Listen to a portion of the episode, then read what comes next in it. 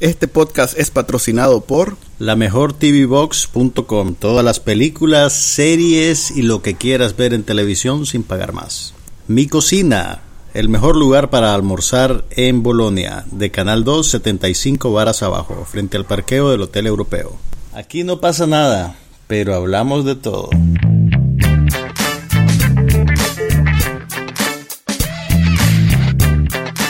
Podcast sobre cine, TV, tecnología y todo lo demás.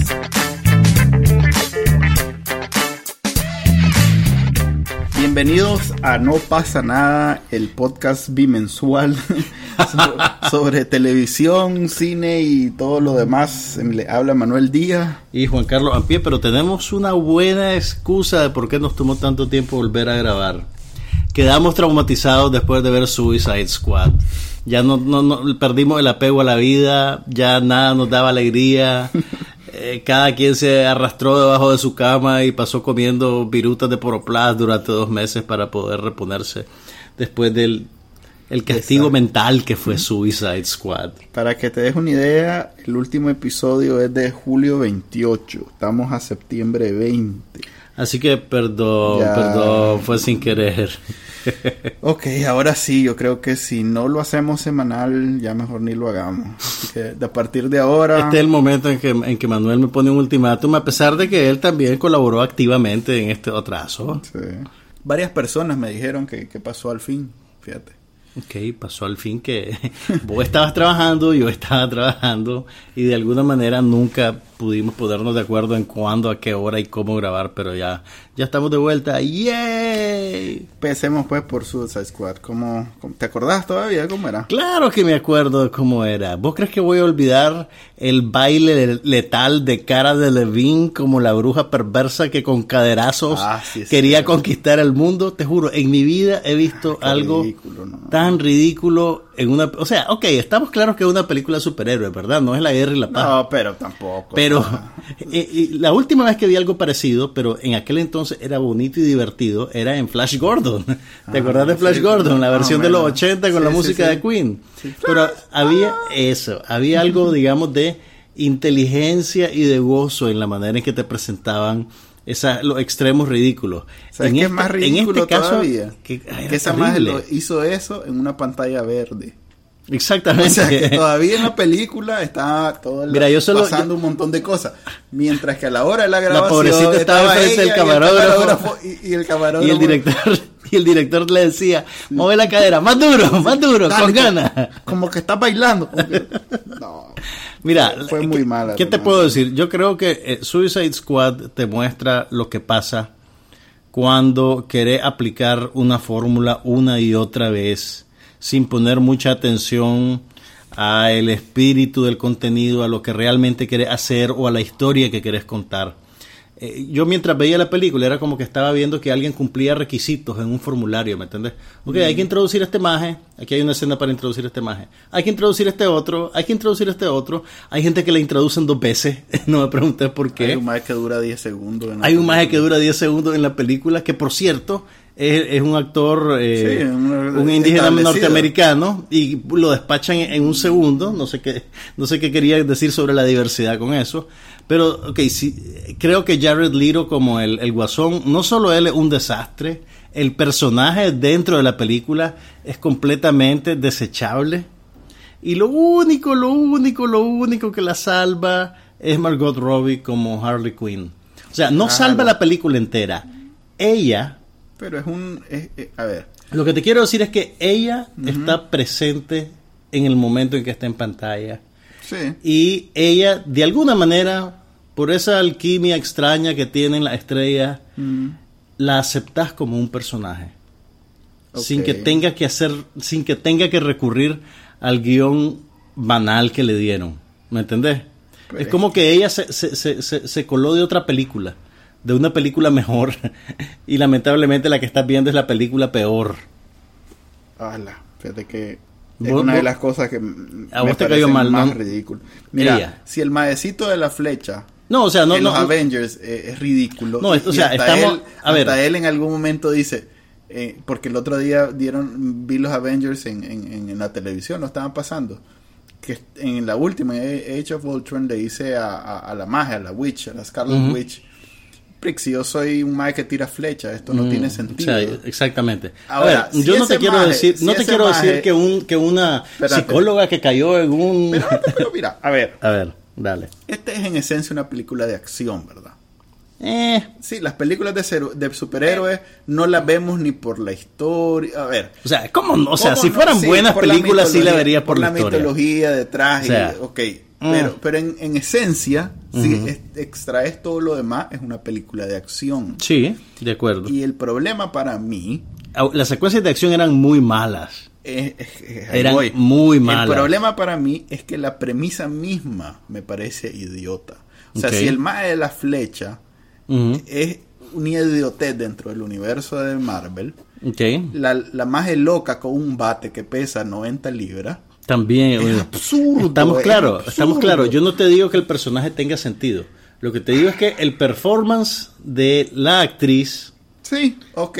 Hace, ella es rescatable. ella, ella sola como persona, ¿me sí, pero no es una película de acción. Eh, eh, eh, no, no es una película de acción. O sea, tiene secuencias de acción que son filmadas de una manera completamente descuidada, eh, sin sentido, no sabe espacialmente quién está haciendo qué, en qué momento y a quién. Solo ves la, ilusión de movimiento y dices, pasó algo. ¿Qué pasó? Ah, sí, se me ha muerto. Pero estamos acostumbrados a que ese es el nuevo eh, pero estilo de las Pero jamás deberíamos de acostumbrarnos a eso. Ok, pero ponerle eh, las Fast and the Furious y todas estas son lo mismo. Pero todavía el, el, encargado de la acción, el sujeto en la escena, sí. es un maje de 400 libras que tiene una gran arma y que o va manejando un gran aparato. Manuel, Manuel, Díaz acaba de descubrir lo plausible. no, pero a ver, me pongo a pensar que en las, en, las, otras películas de, acción, donde, sale una mujer similar, tiene un poder sobrenatural. Ah, okay, Esta es una más Esta es solo psicópata. Sí, claro. o sea, y ¿sabes qué es lo peor para mí?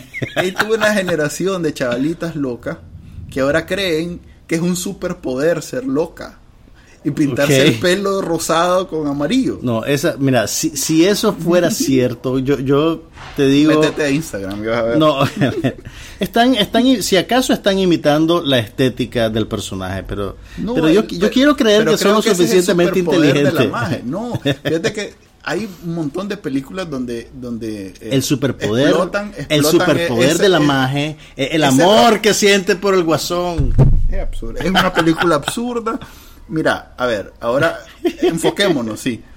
Ha hecho más reales que Civil War. Ha hecho más reales que Civil War. Sí. O sea mm. que para los efectos, el, el, DC Universe Fue está teniendo éxito. Resolvió el problema que les creó Batman vs. Superman. Digamos que sí. Les balanceó los libros. Sí. Ok, y de segurito viene una secuela. Ah, por supuesto. Ok, entonces muchachos, si a ustedes les gustó Suicide Squad, buenas noticias. Van a tener más de lo mismo.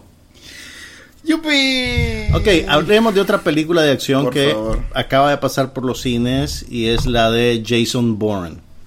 Este es como el extremo opuesto a Suicide Squad, en el sentido de que la escena de acción dirigidas por Peter Greengrass, que es el mismo maje que hizo el creador de la franquicia. Dos, no, fue el creador. el director de la primera fue Doug Lyman. Ah, ok. Eh, ah, Greengrass hizo la segunda y la tercera. Ah, ok pero es un buen director de acción y es un buen ejemplo de puesta en escena de secuencias de acción, de tal manera que por muy inverosímil sea lo que está pasando, vos igual entendés qué y por qué está pasando y cómo se mueve el, actor o el personaje del punto A al punto B y entendés bien la causa, el efecto, o por lo menos así experimenté yo las películas. Lo que sí tiene un problema Jason Bourne es que no tiene, creo yo, ninguna razón de ser. en eh, términos narrativos o dramáticos, es completamente innecesaria, no le añade nada a la película, a, digamos a la serie, y a mí me parece francamente un poquito grosería con Jeremy Renner, que ya lo habían designado como el nuevo maje que iba a seguir con las películas de Warren, y, y, hacen caso omiso de su existencia o de todo lo que pasó en la película anterior. Creo que mencionan el, el, proyecto, no, el proyecto del, que, del cual él, él Loco, pero ¿qué, ¿qué, les costaba ponerlo en una escena y que pareciera como que las acciones están cruzadas? Pues, y que Mira, puede ser otro que el lado. se esté cotizando bien porque es, es, MCU y... pero es mala onda. Es, es como cuando corrieron a la... A la al majecito que estaba haciendo de Spider-Man y dijeron, ¿sabes qué, loco? No hay trilogía. Te quedaste con dos películas y ahora vamos a hacer un reboot.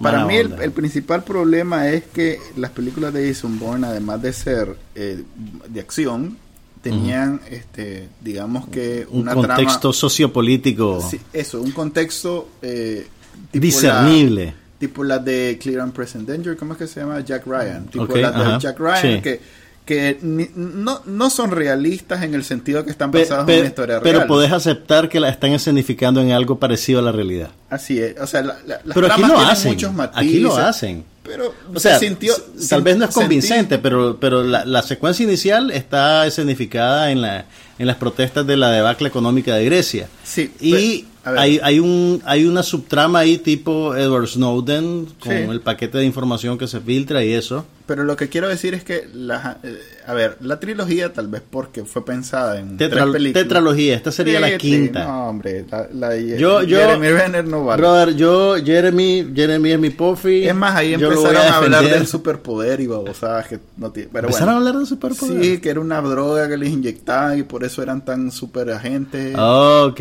ok, ok. Ah, ok, pero las primeras tres eh, tenían para mí eh, el agregado que no eran la típica yo soy malo, vos sos bueno, ahora los malos persiguen, tenías los buenos ganan a los tenías Que, que descubrir cuál era la dinámica entre ellos. Correcto, y tenían una historia que a, mí me gustaba. Okay. Esta es no, no aporta nada nuevo, no hay ningún giro, no hay, o sea, es como una copia de las anteriores. De totalmente. al haber cerrado el arco en la tercera de la de la franquicia, se sintió forzado esto.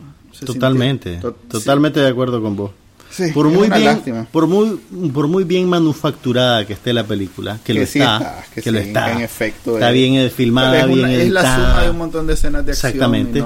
no tiene realmente razón de ser. Pudieron perfectamente no haberla hecho. Yo la veía y decía, hey, estoy entretenido y todo, pero ¿por qué estoy viendo esto? ¿Me entendés? Y tuve una reacción parecida con Star Trek Sin Límites. Ok, pasemos a Star Trek. Pasemos a Star Trek, ok. Me pareció, a ver, este reboot que hizo J.J. Abrams de Star Trek es complicado. la, la primera película me parece que funcionó a la hora de apropiarse del universo de Star Trek y de presentarte a nuevos actores en estos personajes icónicos que los tenés grabados en la mente con, con, láser, ¿verdad? Y abría la puerta, digamos, a una nueva serie de películas. Pero la segunda fue un desastre, la, la, que pretendía reinventar la furia de Khan. Y esta tercera está, creo, a medio camino entre las dos.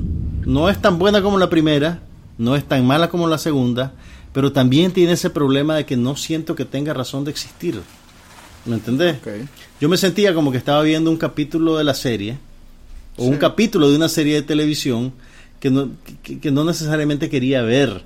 A pesar de que los actores son buenos y que puedes ver la dinámica que hay entre ellos y tienen química. Pero fíjate que ese es el estilo de las y es bien repetitivo, de antes. es bien repetitivo. Ese es el estilo de las películas de acción de antes donde por priorizar la acción y el director tal vez no era muy ducho con las historias y todo lo demás, solían ser películas bastante ligeras, bastante básicas. Y, eh, pero, o sea, todo el dinero se iba en esa escena donde explotaba y los carros salían volando. Exactamente, exactamente. Que ahora, como se hace en computadora, es más barato y puedes tener 10 escenas así. y de hecho, hay, eso me, me cansó a mí. Yo hay no como, te diría. Hay como 10 duelos así que donde no se sabe quién va a ganar, que todo Mira, yo no te diría que es un problema de las películas de antes, yo te diría que es un problema de las películas de ahora, en el sentido de que la dinámica entre los personajes es muy repetitiva. Fíjate en la última que vimos de los X-Men, que ya, ni me acuerdo de cómo se llamaba, solo... Eh, Apocalipsis, ¿no? Esa, Apocalipto. El personaje que hacía Oscar Isaac, que por cierto estaba irreconocible, es como el personaje que en esta hace Idris Elba, que también aparece irreconocible Entonces, es, o sea, no, no sé, pues, o sea, hay algo, yo creo que estamos llegando al fondo del barril en esta modalidad de cine taquillero. No me refiero solo a las películas de, de héroes y de cómics y eso, me refiero a las superproducciones. las superproducciones taquilleras que aspiran al público masivo ya están cayendo en una dinámica demasiado repetitiva donde solo te cambian, digamos, el adorno, ¿verdad? Los vestuarios, los nombres de los personajes. Tipo Michael Bay, que, que Exactamente. reciclaba escenas de una Exacto, de una película a otra. Yo creo que ya estamos llegando a un punto en el cual este modelo va a agotarse y algo nuevo va a salir. Está en la televisión, hombre. El problema para mí es que las historias, el, formato de la televisión este, de Netflix y HBO y todos los demás, donde tienen la oportunidad de extenderse por 16 horas, eh, ha perjudicado a, las películas donde tenés que resolver la situación en una hora y media. Pero podés hacerlo. El, mira, el pero una vez, dos veces, pero estar sacando 20 películas al mes con el nuevo lenguaje audiovisual que hay en la televisión, donde podés contar una historia súper más rica, deja el formato de las películas en problema. Mm. Y, por eso es que para mí esas películas de Marvel han tenido éxito. Son como una respuesta a esa limitación. Así es, porque son igual, son series. Son, son ocho películas, ¿no? Mira, una y, y ya está. Entiendo tu argumento y estoy de acuerdo con él parcialmente, porque yo creo que mal que bien el cine tiene también la capacidad de contarte historias más complejas bajo esas restricciones de tiempo. Por ejemplo, una película. o sea, fíjate que no lo niego. Una buena película. Decir, lo que te quiero decir es que una buena película, vos la podés ver en diferentes etapas de tu vida y descubrir en ella nuevos niveles de significado. Sí. Eh, también el cine, que lo, lo, que pasa es que como nosotros en Nicaragua por el bloqueo en los 80 y todo eso nos acostumbramos a consumir más video tal vez que la experiencia teatral. la, la, posibilidad de sumergirte en esa realidad inventada del cine, en una sala de cine, es muy poderosa. Yo creo que es un poco difícil de duplicar ese efecto en casa, a pesar de que hagas un binge y que pases todo el fin de semana, si querés, metido en la serie de superhéroes de, de Netflix. Pues esa calidad inmersiva es bien poderosa y cuando, cuando los cineastas saben eh, utilizarla, hacen que una película pueda ser tan sustancial o tan inmersiva como una serie de televisión. Lo que, o sea, el límite de tiempo lo que hace es obligarte a usar otra estrategia para contar tu historia. Sí, pero la diferencia es que cuando tenés la libertad, donde no hay un estudio que te está presionando, no hay unas marcas, porque ahora ya ni siquiera son personajes, son marcas. Son marcas, sí. Cuando hay una marca que tenés que respetar y que lo, con la que tenés que... No puedes hacer lo que vos querrás, pues tenés que de alguna manera eh, responderle al dueño de la marca, al equipo de marketing de la marca. Se hace difícil contar una historia interesante, que es el caso, digamos, de Star Trek. No podés, digamos, matar al, a Spock. Imposible, pues. Imposible. entonces, estás limitado será una película independiente que nadie sepa quiénes son los personajes ni la historia sea conocida, donde puedes hacer detonar ese tipo de sorpresa, de acuerdo. Pero en este tipo de cosas está, Sin embargo, te voy a poner como ejemplo una película que funciona dentro de un dentro de una marca que le impone ciertos límites, si quieres, en la, libertad creativa y que la película funciona como, como lo que debe ser. Me refiero a Mi amigo el dragón, que es una película de los estudios Disney Espérate, antes que pasemos a Star Trek, de, salgamos de Star Trek. Eh, para mí una buena sorpresa fue el personaje del extraterrestre esa, la Sofía Butela. La muchacha. La muchacha, la, la Muchacha. ¿No te pareció refrescante en toda la película? Me pareció un buen personaje. Me pareció que fue lo mejor de la película. Me pareció un buen personaje, me cayó bien. O sea, es el, fue el tipo de, de, interpretación que me hizo ir a IMDb a ver quién era. Aja, correcto, eso es igual ¿Quién es esa maje? Y no solo por el maquillaje que tenía, que era todo raro.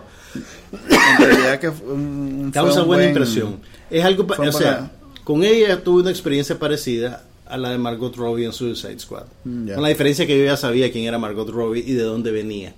Son, son interpretaciones que te marcan, eh, que marcan su espacio y que te dicen, aquí estoy yo. Soy una un personaje, una actriz o un actor que tenés que Presencia, ver. Exactamente, están presentes en el momento y demandan tu atención.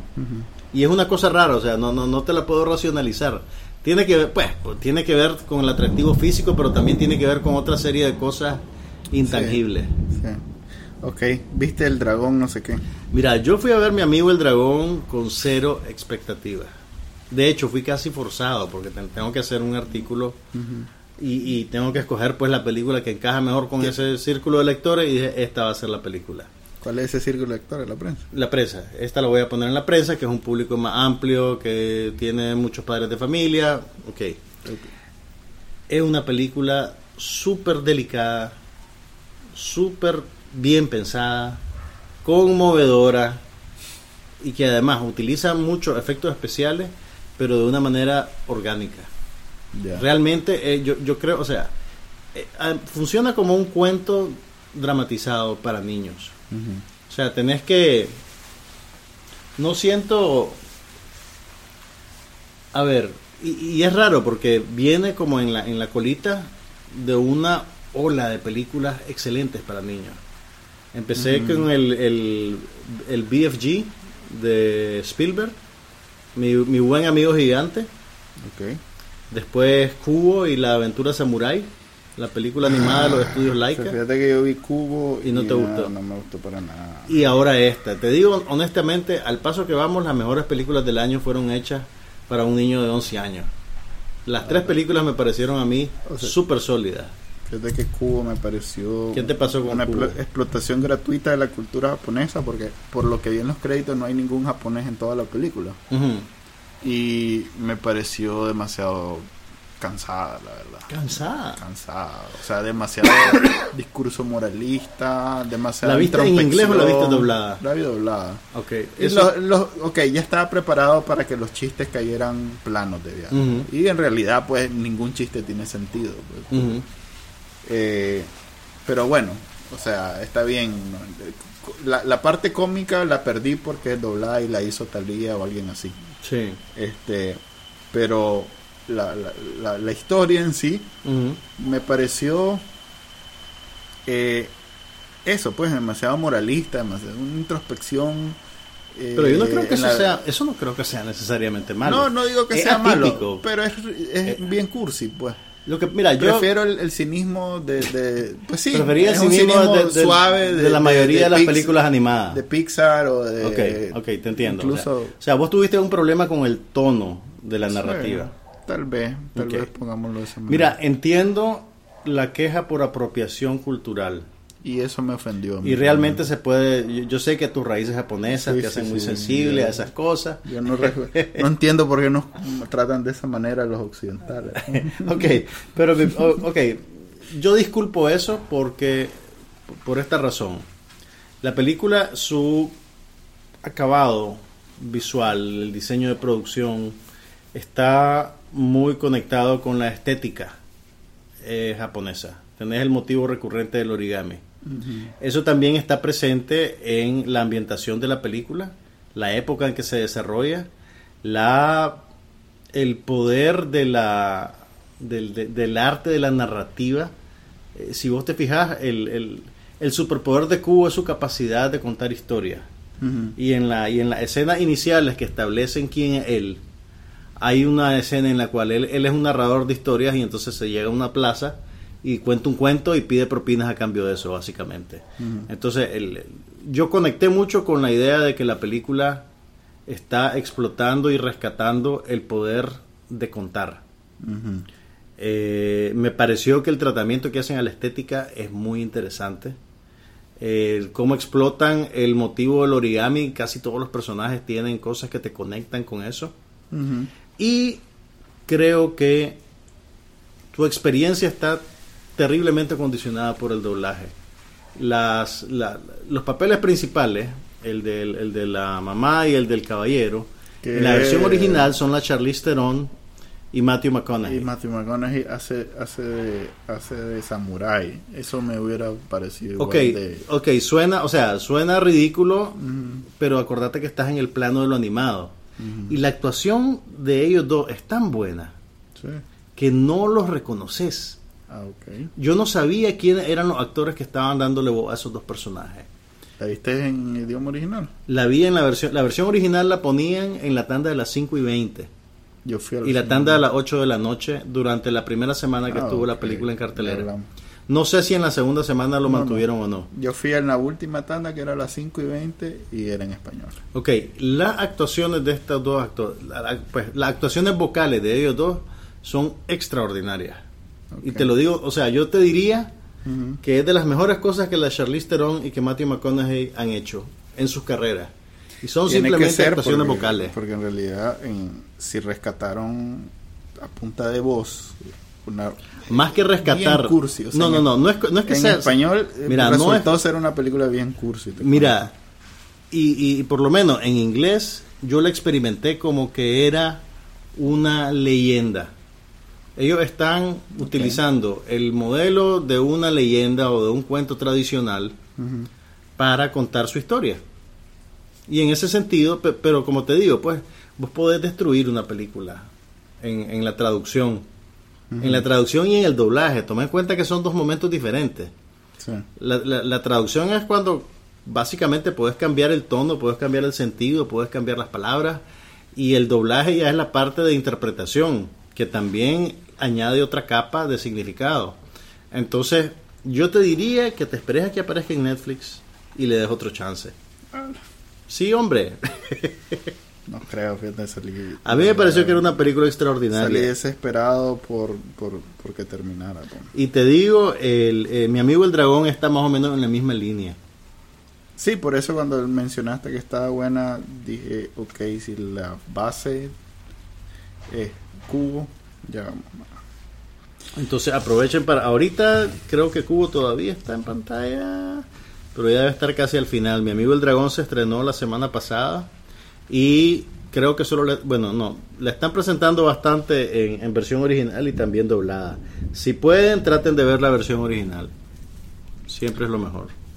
Ok, eso en cine. Eh, creo que acabamos de repasar un mes o dos meses de cine, una, creo que en 15 minutos. tan, tan, tan, que no se diga que no somos eficientes. ok, hablemos de televisión. Lo bueno es que en televisión estábamos en el verano gringo, lo cual quiere decir que no hay mucho que ver. Pero sí, Netflix publicó, liberó, liberó, liberó, es el término. Liberó porque era un esclavo que tenía. liberó eh, la segunda temporada de Narcos, la cual fue extraordinaria. No conozco a nadie que, que diga que uy, no fue tan buena. Mira, a ver, yo, a ver, primero te cuento que cometí la osadía. De verlo al suave. De decir, voy a hacer recapitulaciones de narcos. Ah, sí, bien, New. Estamos, el, eh, Confidencial de su sección de vida y ocio y ahora la presenta como su propia publicación aparte con su propia identidad. Se llama New. Entonces yo dije, ve, el formato de esta nueva publicación se presta a incluir recapitulaciones. Y las recapitulaciones se han vuelto muy populares en todas las publicaciones en línea. Hasta el New York Times las tiene en su sitio web. Entonces yo me dije a mí mismo, ¡Ey!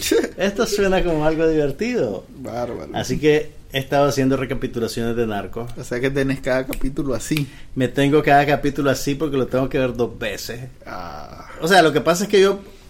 Vos sabés que a mí me gusta ver series de televisión, entonces yo lo veo una vez para verlo, ¿me entendés? y, ya lo veo una segunda vez para ir haciendo la recapitulación y chequeando detalles y eso. ¿Qué te puedo decir? Es una cosa supuestamente muy divertida que espero no volver a hacer nunca. es, divertido, pero consume más tiempo del que yo esperaba. Me imagino. Pero, pero voy a hacer todas mis recapitulaciones de Narco. Solo me hace falta. Trata de acordarte de la primera vista que diste de cada capítulo y qué te parece la serie. ok, espera. Solo, solo por, si se están preguntando, ahorita yo creo que ya mañana publicamos el capítulo número 9. Mm. Y pasado mañana o antes del fin de semana les pongo ya la recapitulación del último capítulo. ¿Qué te digo? Es extraño porque si alguien se lo lanzó de un solo. No, ya sé, pero yo no me la podía lanzar de un solo. Tal vez hubiera sido mejor eh, ver eh, una serie de esas que son semanales porque. Exacto. Mira, yo me fijé cómo lo hacían otras otras publicaciones. Hay sitios web que lo que hacen es que te ponen un capítulo por día. Mm, ya. Entonces durante la primera semana y te dicen, pues, o sea, por favor no pongan spoilers, bla, bla, bla. Otros lo hacen de dos en dos. Ya. Entonces realmente no hay un manual de reglas, pues. Entonces yo empecé queriendo hacerlo uno por día. Ajá. Las vacaciones se metieron ahí, la comunicación por correo electrónico se complicó. Al final no fue tan regular como yo hubiera querido. Pero, pero ahí están, pues, ahí están en news si los quieren ver, si quieren repasarlo. Eh, trato de que sean simpáticos, de decir, notar detalles, pues, que aparecen ahí que tal vez no, tal vez pasan desapercibidos para uno y, tal vez te le dan una puntita de, de salsa, digamos, a la, a la cuestión. Eh, te identifico las canciones que están tocando en la banda sonora, por ejemplo, te pongo el enlace de YouTube para que la vayas a oír, ese tipo de cosas. Okay, para los más fanáticos. Pues. Para los más fanáticos. Que yo creo que eso, fíjate que mi, mi, mi teoría es que ahora que ya pasamos a un modelo de televisión en el cual vos consumís lo que querés a la hora que querés, se ha perdido la dinámica de la experiencia conjunta. Acordate cuando nosotros éramos chavalos y solo habían dos canales de televisión, todo el mundo veía lo mismo al mismo tiempo, ¿verdad? Entonces, por ejemplo, el último capítulo de Roque Santero, al día siguiente se volvía en algo que todo el mundo platicaba de ello. Fíjate que y todo el mundo lo discutía, ¿me entiendes? Y, y, creo que esto suena eh, alienígena al 90% de las personas decir que ahora no es así. Porque yo lo que veo es que todo el mundo lo ve. es más, ni siquiera es cuando salió en. en por ponerte un ejemplo, yo veo eh, Free of the Walking Dead ahorita, o tal vez Game of Thrones. Lo que pasa es que Game of Thrones es muy HBO es muy eficiente en globalmente llevar al día al público. Pero digamos algo que, sale primero en inglés y viene aquí dos meses después. Dos meses más tarde. Yo veo a la gente eh, siguiendo el ritmo de la publicación para Latinoamérica. Ok. Ni siquiera la publicación original. Pues. Ok, ok, te entiendo. O sea, que es bien extraño alguien Porque la que vea su, Parece que la barrera del lenguaje todavía es muy fuerte. Pero mi punto es, pero igual, pues, ¿me entendés? El, el, lo que yo quiero decirte es que la discusión se ha trasladado al plano virtual. Entonces, la idea, de porque yo mismo lo he experimentado así, cuando estaba viendo, por ejemplo, Mad Men, que es una serie bien densa con referencias de época y referencias históricas, a mí me gustaba, una vez que veía un capítulo, ir a ver el recap de Slate o de AV Club porque te, te, te, te, contaban pues información y te, ponían en, un contexto mayor. Yo en cambio me meto en el subreddit de cada serie. Exactamente, también está Reddit, está el, está el Reddit, están los foros donde la gente discute. Entonces la idea es pues que la, la, la conversación que antes tenías en, en, tu oficina, en el pasillo del colegio, lo que los gringos llaman el water cooler moment, ahora se tiene al propio ritmo de uno en el plano virtual. Entonces, si no han visto Narcos y lo empiezan a ver dentro de un mes, dos meses, tres meses, quién sabe cuándo van a oír este podcast, por ejemplo. Nosotros lo estamos grabando en septiembre, pero tal vez lo estás oyendo en el año 2055. si la internet existe todavía, en new.com.ni están mis recaps de Narcos. ¿Qué te pareció la serie? ¿Estás contento? ¿Te eh, gustó? No, a mí me gustó. Bueno, también es como cuando, ¿cómo decirlo? Eh, te sirven bistec después de pasar comiendo gallo pinto varios varios días. Por gallo pinto querés decir The Last Ship. Sí, The Last Ship, Fear of the Walking Dead. Mira, no he visto el último capítulo, así que no me lo spoileé. No me lo spoileé. ok, te... ni modo. Se muere Pablo Escobar. ¡No! Me parece increíble que hay gente en línea que se queja de que le están haciendo spoiling como con Pablo, Escobar, Pablo Escobar se haya muerto. Tal vez eso quiere decir que tienen ocho años, pues. Oh. no, estaban vivos cuando mataron a Pablo Escobar y es una completa sorpresa para ellos, pero no quiero ser condescendiente, pero realmente hasta Netflix hizo el spoiler. Porque te acordás que cuando, cuando iban a lanzar ya la, temporada te ponían la fecha de la muerte de Escobar. Ah. Sí, sí, sí. Ah, había, una, una animacioncita de esas que compartís en redes. que tenía el tal día muere la fecha no decía tal día muere solo decía la fecha ya, ya. y entonces pues, y abajo la fecha del, estreno de la serie entonces pues decía oh okay. entonces sí Escobar se muere pero bueno lo, lo, importante es ver cómo cómo pasa lo que pasa. me gustó o sea cualitativamente más que la primera. eh, no me pareció o sea cómo decirlo eh, es igual de interesante, eh, igual de innovadora, de refrescante que la primera. Para, Lo cual no es común en la serie, sobre todo en las series que, pegan de, Me gustó mucho en realidad, es una serie que es entretenida, este, al, ¿cómo se llama? Al, al actor, a Moreira, Mora. Moura, Wagner Moura. Wagner Moura Mira, Realmente se le, se le baja bastante el, el, el, acento brasileño. En, los primeros capítulos yo decía, este maje ya salvó la valla del, del acento. Que eso del acento es una cosa bien jodida, porque a los gringos les es completamente indiferente. Nosotros que hablamos español, lo notamos, es, es, te golpea los oídos. en los primeros tres capítulos yo decía, oye, el maje ya él está haciendo huevo con el acento. Pero después hubo, creo que el tercero o el cuarto, el maje tiene una discusión. Cuando tiene escenas donde el maje se arrecha, pueden ser escenas que grabó antes. Pues yo sé, yo sé. Pero, pero me parece que era más común cuando tenía escenas en las cuales él gritaba y se enojaba y se le salía. ¿Sabes qué detalle? Hay un recurso y, y es en esas series de, de, de de moralidad oscura, digamos, donde para salvar eh, o para, no sé, darle dramatismo, eh, la gente sale fumando y sale haciéndolo muy eh, detalladamente, digamos, y, y este Moura entonces sí, el prender el cigarro. Sí, que el, audio eh, recoge el, el, roce de la piedra en el encendedor y todo. O sea, okay, okay, es un recurso muy usado y, era común antes y ahora. Pero fíjate que es, para no sacar al, personaje haciendo nada. Pues tiene sentido y para transmitir alguna emoción. Pero creo que. Que, que abusaron de eso aquí. No, en este no me parece que es un recurso en, que suelen abusar los directores. Este lo hace, pero no es, no es algo que me parece llamativo de este. Pero ya, me, ya después de 10 años de, que va en, bajada esto de fumar y todo lo demás. y bueno, esta es una pieza de época, entonces te permite, es como Mad Men, que todo el mundo fuma en la oficina, en los aviones. Sabes que eso que sí es bien interesante. Lo que pasa es que bueno, yo no fumo y, estoy de acuerdo en que con el consenso del, mundo civilizado de que es un hábito cochino. Pero el acto de fumar es eminentemente cinemático. Pues sí, o sea, eh, es, un recurso. Exactamente, y eso viene desde el cine mudo, ¿me entiendes? Entiendo, pero yo creo que. Aquí te cayó mal. Ok, te voy a decir algo. No, aquí, en general, ya me parece que, que, un director o un. Recurre a eso. Cuando ya recurre ¿Te parece un facilismo, pues? Sí, me parece como que. ¿Sabes qué pasa? En una serie de.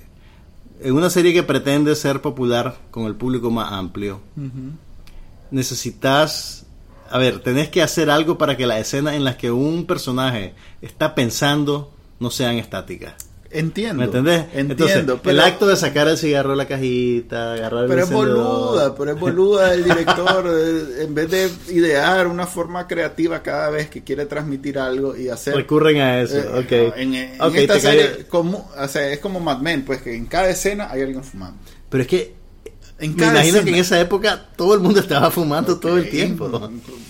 Yo en ese momento, pero igual no lo vi como una muleta. no es real, no, no es reality no TV, pues. no, correcto. No lo vi como una muleta. Porque hay tantas cosas adicionales. Pero en esta que... También están bebiendo guaro y tienen un bar en su oficina. Por, ejemplo. por ejemplo. ok. Eh, ok, te voy a decir algo que a mí sí me gustó de la serie. Judy Moncada. Eh, la, la, los cuadros que había en la casa ah, sí, los, del león eran épicos. Estaba el, del, el del tigre blanco, el del tigre blanco, y ahorita en el, en el capítulo 8 salió el del león. No, hombre, esa mujer es... ¿Sabes que me parece sutil, pero, pero que vale la pena rescatar? Vos sabés que las narconovelas y todo esto eh, hay un boom en Latinoamérica al respecto. Sí, pues ya tiene años de estar sí, corriendo. Correcto, pero ahí... Creo que ya se está acabando más bien. No, porque están la segunda temporada El Señor de los Ah, bueno, esa es narconovela, ¿verdad? Sí, entonces, ajá, pero para mí es, es, interesante, o, no sé cómo llamarlo, que esto obviamente se están burlando de toda la cultura del narcotraficante ridículo, porque al pobre Pablo Escobar no lo sacan en nada más que esas camisas polo de varios colores. Y en, los suéteres eso. Sí, de, viaje como, mira, suéteres de papá. Le pusieron una normal y le dijeron, no, no, no, no, no, anda ponéteme más ridículo, como que vas a jugar golf. Anda vestite como que vas a jugar golf. ¿Sabes qué? Yo creo que es apropiado para lo que el personaje es en la serie. Pues sí, pero, él, pero digamos... es un, es un él, él, quiere ser aceptado por la burguesía y por la clase política más alta, entonces él se disfraza como ellos. Sí, pero digamos que pudieron haber... Pero no puede evitar ser él mismo, ¿me entiendes? Entiendo, pero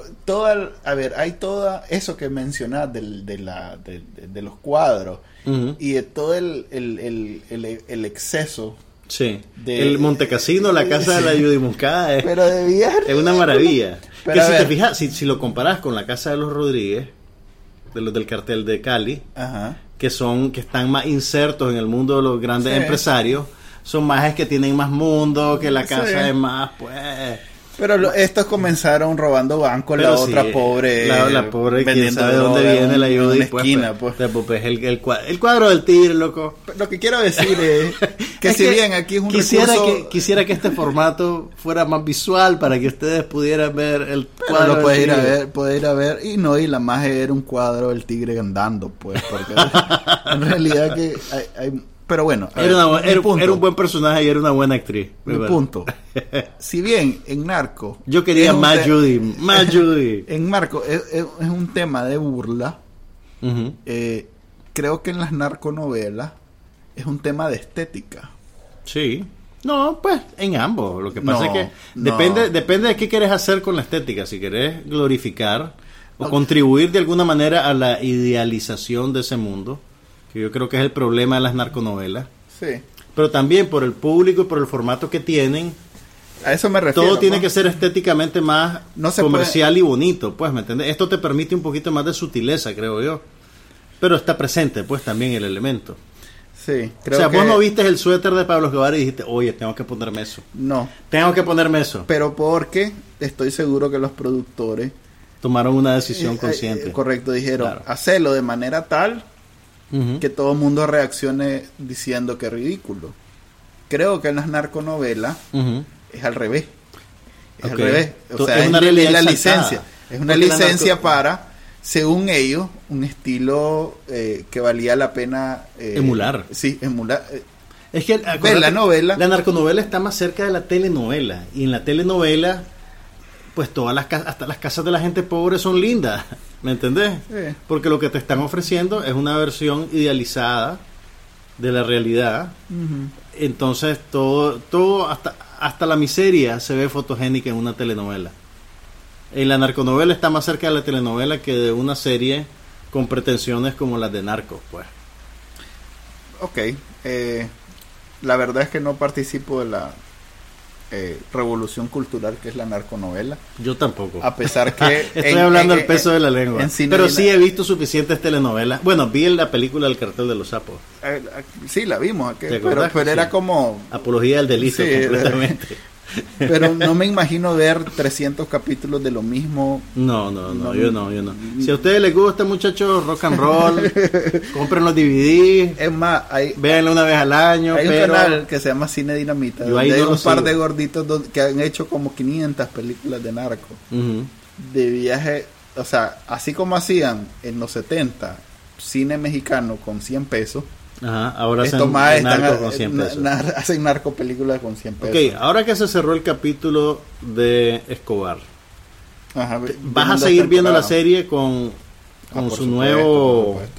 A partir del año que viene, que ya la tercera temporada y la cuarta, porque aprobaron dos. Tres y cuatro son del cartel de Cali. Tres y cuatro son del cartel de Cali. Y después a ver si hacen al... Yo tengo curiosidad por saber si los cowboys gringos van a sobrevivir en la otra historia y los van a meter a Peña y a Murphy. Yo pensaría que sí, porque son los que cuentan, o sea, son los que están vivos actualmente. Mm. Muchos criticaban sí que Murphy fuera utilizado como, como narrador, que le estuviera dando la voz a un gringo, que, que, necesariamente viene de afuera. Eh, Yo sé, en Netflix, nosotros nos estamos apropiando de una serie que es totalmente hecha para gringos. Pues sí, estamos claros. La verdad es que no tiene nada que ver con Latinoamérica, más que se desarrolla ahí en el... Entonces vos sí vas a seguir la serie. Sí, yo me voy a lanzar el cartel de Cali todo lo que... Sobre todo porque la lanzan en, en, agosto, septiembre, donde no hay nada que ver. O sea, mm, okay, para mí cae perfecto. Me lancé el final de la de HBO, aquella del abogado, en The Night of. Ah, ajá, contame, ¿qué te pareció? De verdad, no hemos hablado de ella. ¿No te eh, gustó? No sé. Vos querías un final más redondo. No, yo quería un poquito más de trascendencia. O sea, me parece que, como te digo, me, recordó el podcast en todos en todo sentido. Pues. aquel podcast de Serial. igual termina ¿Sabes y te qué quedas colgado porque no pasó nada. O sea, es que eh, yo creo que la materia de esa serie es precisamente el proceso, no la resolución, sí, pero... sino el proceso, el día a día y cómo esto afecta a las personas involucradas. Pero hubiera podido ser una película, pues. Sí, sí, podría haber sido una película, pero fíjate que yo la disfruté mucho. A mí me, a mí me gustó bastante. Pero sí, yo creo que tal vez la, el, el, a ver, una serie es como una máquina de narración que te está dispensando historia, ¿verdad? Entonces yo creo que estamos condicionados a esperar que las historias se muevan de cierta manera. Cuando, cuando estábamos ya en el penúltimo capítulo, yo decía, no hay manera que esta serie la amarren en, la, en una hora y diez minutos, que es lo que dura el capítulo final. Era demasiado. lo amarraron. Lo amarraron. Sí, sí, pues pero lo que te quiero decir es que entiendo lo que me decís, parecía que estaba hecha para seguir. ¿Sabes cuál es el problema? Y por eso no me gusta el drama. Porque yo espero trascendencia, o sea, pero, espero Pero si el drama, esa es la esa es la materia del drama. el drama te lleva a eso. ¿Qué quieres decir con trascendencia? A ver, te explico. Yo espero una historia que sobresalga de la vida real. porque historias hay en todos lados. O sea, vos paras a alguien en la calle y le preguntás cómo llegaste aquí, te va a contar una historia. Okay. Entonces, ¿Y eso no te basta vos? No me basta. yo espero una historia que sobresalga. O sea, quiero la historia como cuando lees sobre Rubén Darío. O sea, puedes escuchar la historia de 10 poetas y todas son similares. Depende del poeta. a eso voy. Si es un poeta que sobresalió, que tuvo una historia sobresaliente, disfruto más a que, o sea, igual todos deben haber pasado por una etapa melancólica, por una etapa Ok, a, vos, te cuesta ver la belleza en lo ordinario. No me cuesta, pero cuando veo películas y, ficción en general, espero lo extraordinario. Okay. Si fuera, eh, si estoy interesado en informarme, pues por ejemplo, ahí sí espero lo menos eh, este, interpretado posible el, cuento. Pero si se trata de ficción, quiero, quiero ser entretenido. Mira, yo te diría que en, The Night Of, lo que lo que voy a llamar extraordinario, yo te diría que lo que la serie ofrece es experiencia vivida dentro de los confines de la ficción. Pero, no es, pero creo que ahí es el, problema. Y, yo, y yo procura, procura yo no lo veo como pasar a la ficción. Pero es que no es un problema. Por eso digo. O sea, es un, yo espero más. Es parte de su diseño. Ok, pero yo espero más. No, vos esperás diferente.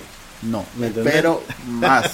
A ver, digamos que está lo real y lo irreal en términos de ficción y de sobrenatural, o no sobrenatural, pero sí eh, extraordinario, digamos. Real está un, a un, en un lado y extraordinario está en el otro.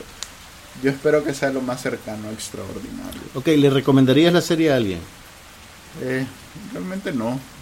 Tiene que ser, o sea, puedo recomendar 20 series que pueden tener el mismo, tal vez no, no te van a eh, hacer sentir lo mismo cuando la estás viendo, pero van a ser muy cercanas a la realidad y van a tener un, un asunto extraordinario. Por ejemplo, Mad Men, pues o sea, igual es una cuestión de experiencia, pero eh, son historias extraordinarias. Pues estamos hablando del maje que hizo la publicidad de...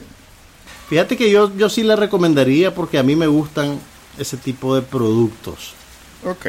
Y, y, lo que hace me parece que lo, que lo hizo de una manera relativamente satisfactoria. De hecho, me gustaría seguir al personaje de John Tuturro, al abogado. Sí, se disfruta la calidad de la actuación, eh, en realidad que le agarras cariño, pero eso es, el, es una parte de la experiencia y para mí la suma de eso no, no, te dio suficiente. La historia extraordinaria es lo que hace una buena serie. siento que quedó en medio. Pues. Pero esta serie sí tiene algo extraordinario que nunca lo has visto en ninguna otra serie. Y te voy a decir que es. Todas, todas, todas las series suelen ser pro perro, anti gato. y esta serie es pro gato. yo, yo noté más bien una, una línea subliminal en contra de los gatos. Contra de los gatos porque el más es, alérgico, entonces... Pero él, nadie es alérgico a los perros. a pesar de tener ese eczema y esa alergia horrible a los gatos, él no puede resistir el poder del amor del gato. ok, eh, no sé, no la vi nominada a ningún Emmy, sí, esperaba, eso le toca hasta el próximo año. Sí, me imaginé que tal vez quedó muy tarde. Hablemos rápidamente de los Emmy, ¿no lo viste? Pasó lo que tenía que pasar. Ganó Games of Thrones, no, no, no, serie En todo caso, pasó lo que tenía que pasar, ya tiene su primer Emmy Mr. Robot. Okay, Empecemos por ahí. El actor de Mr. Robot, Rami Malek. se ganó el Emmy a mejor actor protagonista en serie dramática. Es, es realmente eh, remarkable, ¿cuál es la palabra? Es admirable. Admirable lo que ha hecho esta serie por la televisión abierta o cable básico. es cable, básico pero que de USA Network, de la misma cadena donde daban las películas de Charles de Charles de ¿cómo? de Chuck Norris. Hace cuenta que del canal de Don Manuel Espinosa. Hola, Don Manuel. Extra Plus. Qué alegre que, qué alegre que escucha, escuchaba. No pasa nada. Eh, que por cierto están transmitiendo el cuarto poder de radio. Pero bueno, es me parece eh, extraordinario que de USA Networks haya salido esta serie. Haya salido También estuvo nominada a mejor guion, mejor dirección, pero no ganó en esas categorías. Esta temporada está, fíjate que se, muy separada a diferencia de Narco, donde sentí que, es una extensión, pues, ¿Sí? y lo cual es algo bueno. En esta siento muy diferente la segunda temporada de la primera y sigue siendo eh, interesante, interesante pues. ¿Ya terminó la segunda temporada? No ha terminado, pero hay mucha más acción. Este, la historia, como siempre, está súper complicada, súper elaborada. Hay muchos elementos de. No spoilers. Algún día la veré. ya ves, ya ves cómo pasé cinco años sin ver Juego de Tronos y de repente de un solo me la tiré todita. Pero no hay manera. Eh, hay esperanza. Igual Game of Thrones no hay manera de liarla porque aquí ahora me sé todos los nombres y tramas y Sí se puede, sí se puede, Chele. Pero bueno, si le pones mente, ganó no ninguno de los actores de Game of Thrones ganó nada, pero sí ganaron creo que un guionista y un director. Ganó mejor dirección, ganó mejor serie, ganó mejor guion por el capítulo de la batalla de los bastardos. Así es. Me, me, me eh, ¿cómo decirlo? Me dio mucha satisfacción que VIP y Silicon Valley le fue muy bien en, los ¿Qué ganó Silicon Valley? Yo sé que VIP ganó mejor actriz, Julia Louis Dreyfus. Por VIP y, ganó mejor serie. Sí, ganó mejor serie eh, cómica o de. Silicon Valley estaba nominada también, pero, pero pues perdió. Por eso, pues, pero que lo hayan incluido en bastantes. Lo vi mencionado por lo menos en tres eh, categorías. Y ya eso es un. Pues para mí es algo bueno porque es una buena serie. Ganó Sherlock, The Abominable Bride, ganó un premio ganaron un montón de gente de ¿Sabes Qué me, ¿Sabes qué me gustó? Pues también tiene que ver con que yo sí la pude ver la serie. Bloodline, la serie esa de Netflix que era como el patito feo, que a nadie le gustaba. tenía, tenía a Kyle Chandler nominado como mejor actor protagonista. Pero ganó un premio Ben Mendelssohn, ganó mejor actor de reparto en una serie dramática. Realmente su actuación hace que valga la pena ver la serie. Y a mí me gustó. Pues no, he visto la segunda temporada porque otras cosas me han distraído. pero creo que el premio estaba bien merecido. No sé, le ganó a Peter Dinklage de Game of Thrones, que sigue siendo el mejor personaje. Él es el mejor personaje de Game of Thrones, sí. no, y, es, el principal. No, no, no, yo, se lo he hecho a la calésima. Eh. La madre de los dragones. Em, la señora de los pastos. La otra categoría. Antes me lo sabía. Yo, otra categoría que me, que me interesaba era ver a quién iban a nominar en esos programas de noche a ver si otra vez. Si iba a alcanzar Trevor Noah con el nuevo Daily Show. Y no ganó, por supuesto. Ni alcanzó. Ni alcanzó. ¿Quién ganó? Ganó John Oliver. Mm, está bien dado.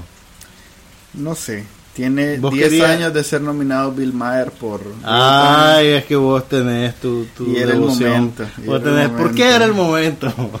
Porque ya lleva 10 años, o sea, lleva lo mismo que llevaba John de ganar el, el, Emmy. Ah, ah ok, así, como ya se fue John, sí, es lo ahora Este, este es el chavalo. Este es la jugada, ahora sí. No, no, no.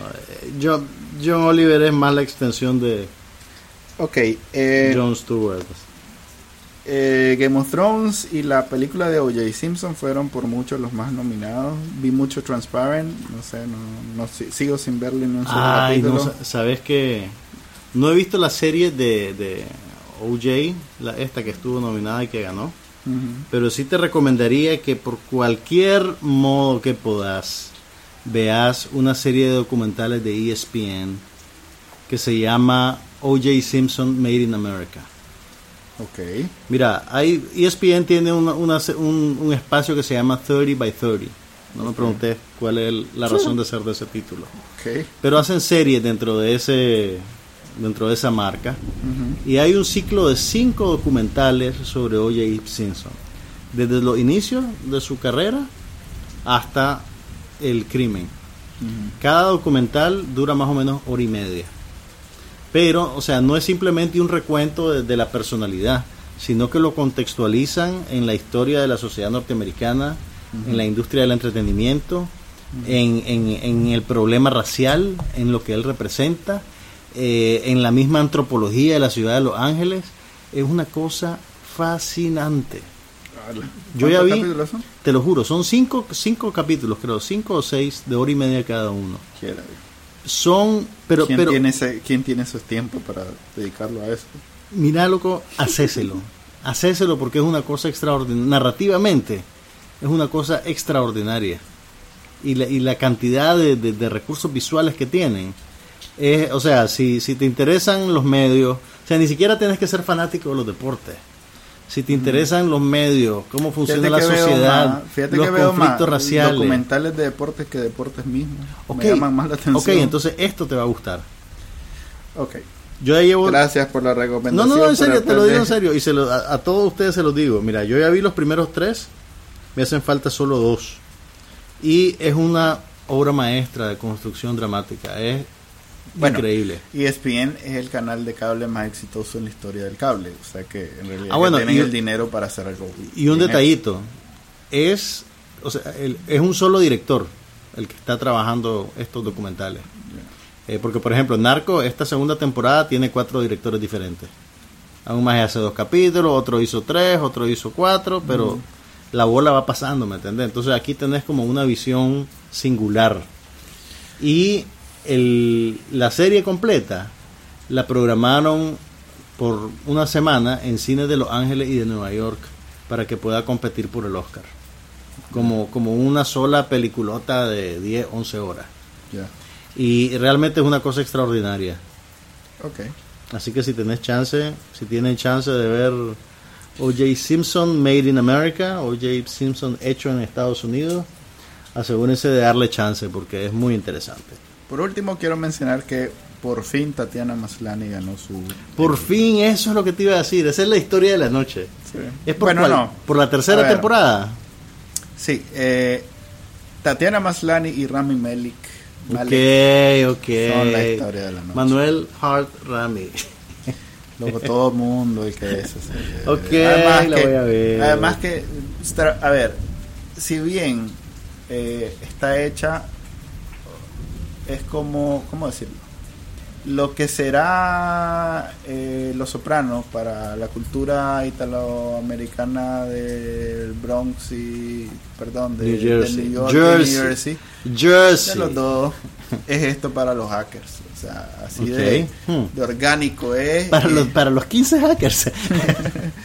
para pues para la subcultura de geeks que hacen este tipo de cosas y aún con todo eso Ujú. eh, se deja ver al mundo que no a la gente que no tiene ningún interés en eso Ok, ok. Loco, pero la Tatiana interpreta como a 15 personajes en cada capítulo Y y, te lo actúa juro- contra sí misma. y te lo juro que los 15 son para vos una persona diferente Yo no hay sé, manera yo sé, yo o sea, sé. tenés que hacer un esfuerzo es por pensar en que es la misma Es persona la misma persona, yo no sé, es es como en las, en las novelas mexicanas donde más Ajá. bien es el esfuerzo por a ver quién es este este se supone que es el otro maje no aquí sí Creo aquí que no has visto a la maldita lisiada en algún tiempo. Eh, Ve, ¿sabes? Bueno, ah, pues como nos tardamos tanto tiempo en grabar esto, Ajá. terminé finalmente de ver la cuarta temporada de Orange is the New Black. ¿Ya la viste? recordame. ¿La viste por vista? Uh, no, la de la la mujer vi. en la cárcel. No, me- no, no, o sea, o sea, no me recordé cuál es Orange the New, Black, sino recordame cómo quedó. Mataron al maje. No, pues sí. Mata- Pero la vi hace como Spoilers, meses. spoilers. Sí, mataron al maje y... No, no mataron a que cuando decís al maje, asesino. al, al, ok, sí, el, el sicario que iba a matar a la Laura Prepon. Fíjate que, ¿sabes qué esperaba yo? Ajá. Que la antigua alcalde... pero lo mataron en el principio de la temporada. pues sí, pues, pero ese fue toda la... Al la- final el encontraron el cuerpo y ese fue el detonante Sí, de un sí. montón de problemas. Sí, pero lo que quiero decir es, este, pues sí, eso quiero decir, que, que la, toda la serie se trata de, de eso, pues de cómo Sí, ese fue como el hilo conductor. Sí. Pero mira, lo, lo que más me sorprendió fue que esta fue una temporada súper oscura. Sí. O sea, la- las temporadas anteriores, pues decía, ok, esto funciona como comedia. Fíjate que a mí, fíjate que a mí pero me, gustó fue más, súper a pesada. mí me gustó, a mí me gustó más que afilaron más el colmillo cómico. ¿Te parece que afilaron más el colmillo cómico? La segunda, ¿De verdad? esta es la tercera, ¿no? Esta es la que acaba- cuarta. La que acaba de pasar es la cuarta. cuarta. Creo que la tercera no me dio tanta risa, o sea, me costó verla porque era más drama que otra cosa. Oíme, pero esta, esta, fue mucho más chistosa. No, a mí me pasó... a, a mí me gustó más por eso. pues. A mí me pasó exactamente lo contrario que a vos. A mí me parece que fue la temporada más oscura y dura de todas las que hemos visto. Tal vez eso me dio más risa. Oh, ok, eso sí, sí, puede pasar. Entonces, eh, si no han visto Orange is the New Black, las primeras cuatro temporadas quedó? están en Netflix. Quedó Y en que que... metían más gente, ¿no? No, quedó en que... O sea, metieron más gente al Ah, final de la sí, tercera. Que, que vino Pero un y que en medio Están, quedó... o sea, en, en un cruce de pasillos, Sí, sí. vienen cada una de las tribus y en el centro está eh, Daya apuntándole con la pistola al más maldito de los guardias y no sabe si va a disparar o no. Se va a disparar. O sea, terminó hasta en un cliffhanger. Porque la, termina un cliffhanger. no, la temporada pasada terminó como en un momento de... Es más, yo esperaba... En la temporada pasada fue un cliffhanger conceptual. Porque tenías a todas las presas que se habían escapado por un hoyito en, el, en la cerca Ah, y sí, estaban en un momento de comunión y felicidad bañándose en el laguito. Cierto. Mientras por la otra puerta venían entrando más presas que ellas no sabían que venían. Que eran producto de la privatización de la cárcel. Aquí tenés un cliffhanger bien literal. Hay una pistola y no sabes si van a disparar o no. Sí. Pero fue- estuvo No, brutal. fue- estamos hablando de algo que pasó hace seis meses casi. Hace dos, Manuel. Dos meses. ¿Quién se acuerda? Dos meses. Ok, eh, no sé si querés hablar de tecnología rápidamente para que Ok, de rápidamente. todo. ¿Cuál es para vos la historia más importante de estos últimos dos meses? ¿La batería explosiva del Galaxy Note o el lanzamiento del iPhone 7? Eh, Por una vez, Qué triste. por una vez tus chavalos lindos de Samsung la pasearon olímpicamente. Disculpame, yo La Samsung pasearon lo olímpicamente con pasión. con la batería asesina. Con pasión odio Sam, si no fuera porque la cámara es la mejor cámara en teléfono. Hasta ahora Eh, no, que llegó el iPhone 7. siendo- no.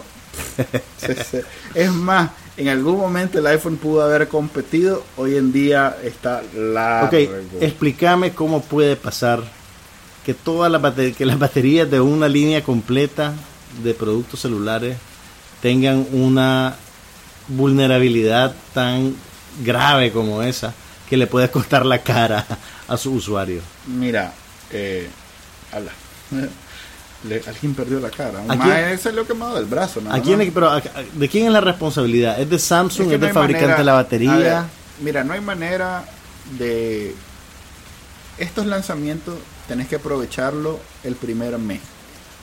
Eso te obliga a que tenés que lanzar un producto, o sea, si ibas a vender 5 millones, 4 millones los vas a vender en el primer mes. Entonces tenés que tener suficiente inventario. Así es, tenés que producir y no te da tiempo de ir haciendo modificaciones o mejorando en la medida que vas vendiendo. Acordate que Apple cuando sacó el, el Maps, el Apple Map o iMap o no sé cómo se llamaba, por lo mismo era un desastre, pero como no tuvo oportunidad de probarlo, el desastre se fue. Pero no de es hecho, hoy en día, con un objeto físico que lo pasas desarrollando durante años. Correcto, el la diferencia es que Apple ahora hace beta testers. O sea, ya no saca los productos inmediatamente, tiene un periodo de prueba. El problema del hardware es que no puede sacarlo antes, porque entonces ya no ya la novedad de tener el último aparato se se diluye. Pero sí tenés un cuerpo de, gente que los prueba. Sí pero no hay manera de, donde se prueba. O sea no es grande pues pero yo me acuerdo pues con lanzamientos previos de Apple que de repente aparecían una foto y, alguien decía vio un maje en un bar con un iPhone que tiene la forma de hecho eso es, o sea sí tenés gente probadores digamos mira, que pertenecen al círculo. mira cómo funciona. Eh, R&D Research and Development crean el producto pasan cinco años creándolo. O sea, el iPhone 7 tiene desde el 2010 de estarse haciendo. Sí. Entonces, eh, pasaron cinco años, lo hicieron, lo probaron, bla, bla, bla. Lo lograron mantener en secreto por todo ese tiempo. Este, y una vez que mandan el, el modelo, el prototipo, el prototipo a la fábrica en China, ahí está todo perdido. Entonces, mira cuál es el juego. Está todo escrito en piedra ahí. no, ahí ya no. Es lo que es. No, ahí ya está todo perdido en términos de secretos. Y, ok, ok, claro. desde el momento que llega al primer, a las manos del primer chino, tener por seguro que alguien lo va a filtrar. Ahí ya no hay control, ya no es como en el laboratorio de Apple donde hay control.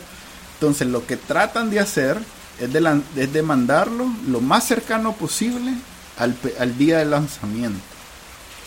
Eso implica que la fábrica tiene que hacer una cantidad extraordinaria de productos en muy poco tiempo.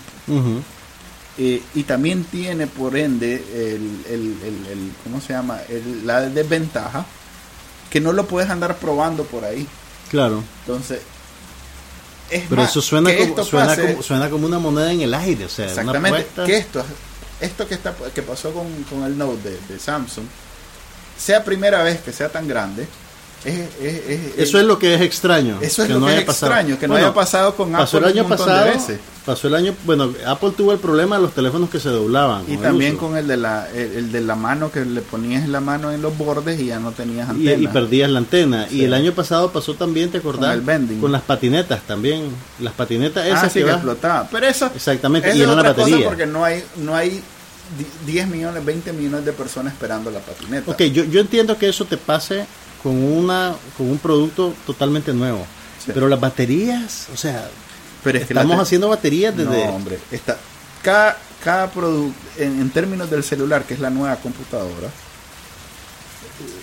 el, el, el, nivel de reinvención que hay en cada modelo es tal. O sea que la batería cada vez que hay un teléfono nuevo... Hay que hacerla totalmente Hay que hacerla de cero. Totalmente nueva, prácticamente de cero, porque el, el, aparato es más poderoso en términos de, de, memoria y de CPU y de GPU además. ahora ya no son solo ya no es solo RAM y CPU, ahora es GPU también. Entonces, que sea más poderoso quiere decir que necesita más batería. Entonces, la batería de la generación anterior ya no te sirve. Ya no te ni para el arranque. Si de por sí no duran más de 6 horas. Okay, ahora con el nuevo modelo durarían 2.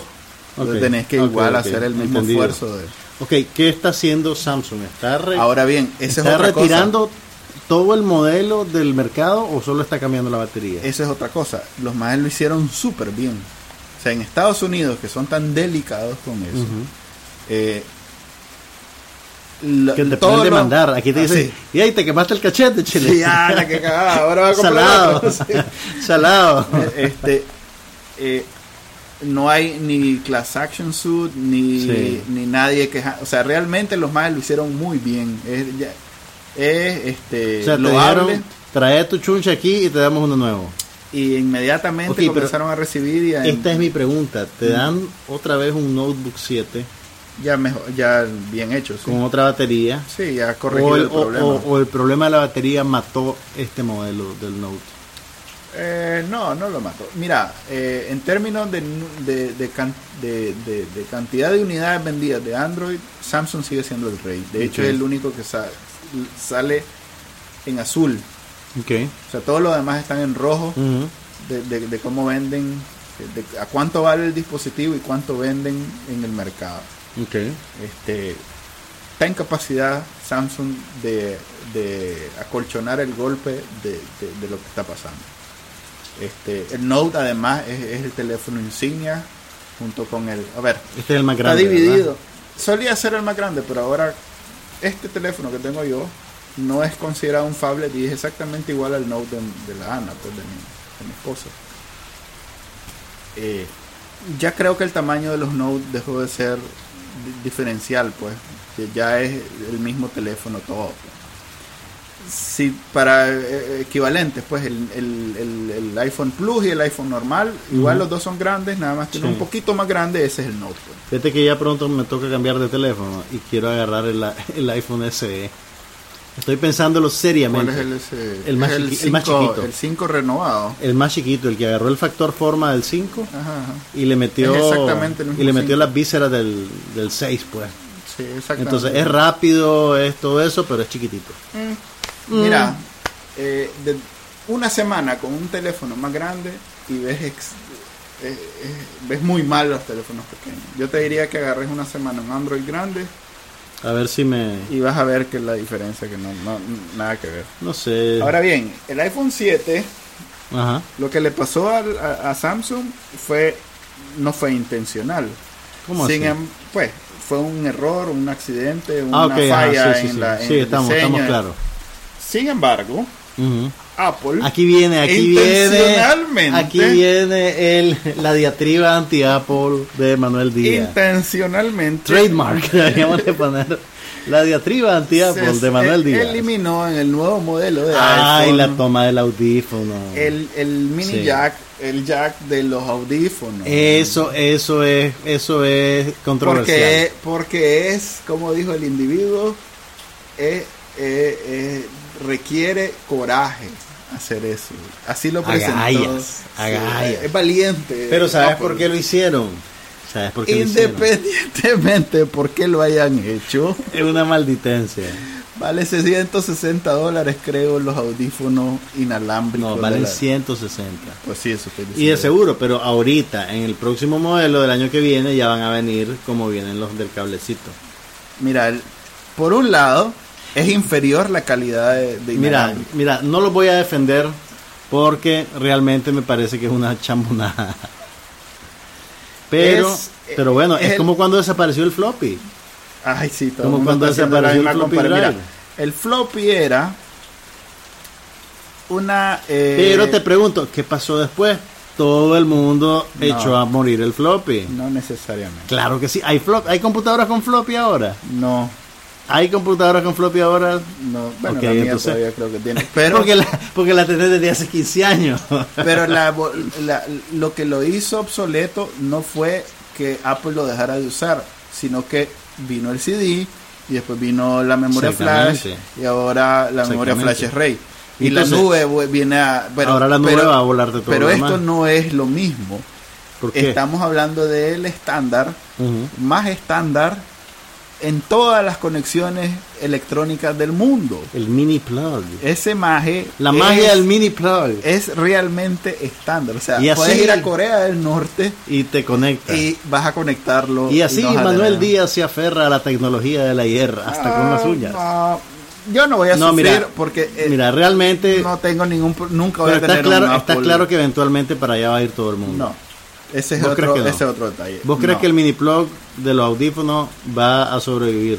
Estoy completamente en seguro. En 10 años vamos a estar conectando los audífonos así. La cantidad de dispositivos que dependen de ese de esa interfase es tal que es como, eh, a ver, es hasta los enchufes, esos que nosotros vemos como que son totalmente universales, te vas al, otro lado del charco y, no ya no funciona. no funciona. Pero, ahí hay un mini plug. En Corea del Norte puede ir, puede ser que nada te sirva, pero tus audífonos te van a servir. En Corea del Norte tenés que conectar el audífono a la, guitarrita porque viste que Corea del Norte sin querer dejó o sea, que un hacker se metió en que tienen 28 websites nada más. ningún hacker se metió.